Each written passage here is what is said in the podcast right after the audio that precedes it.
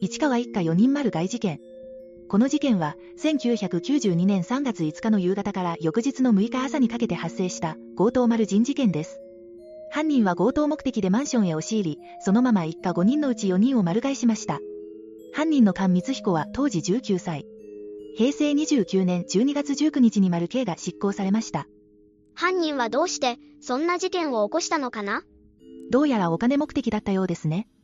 事件発生以前、関は暴力団とトラブルを起こして200万円を要求されてた、とのことです。200万円、もしかしてお金が欲しくて犯行に及んだってこと？そうみたいです。事件のきっかけは1ヶ月前に起こりました。深夜にコンビニに向かう少女は自転車を関の車にぶつけてしまいました。イライラしていた関は少女を部屋に無理やり連れ込んで性的暴行を加えました。うわぁ。イライラしてたって人間性のかけらもないね。そうですね。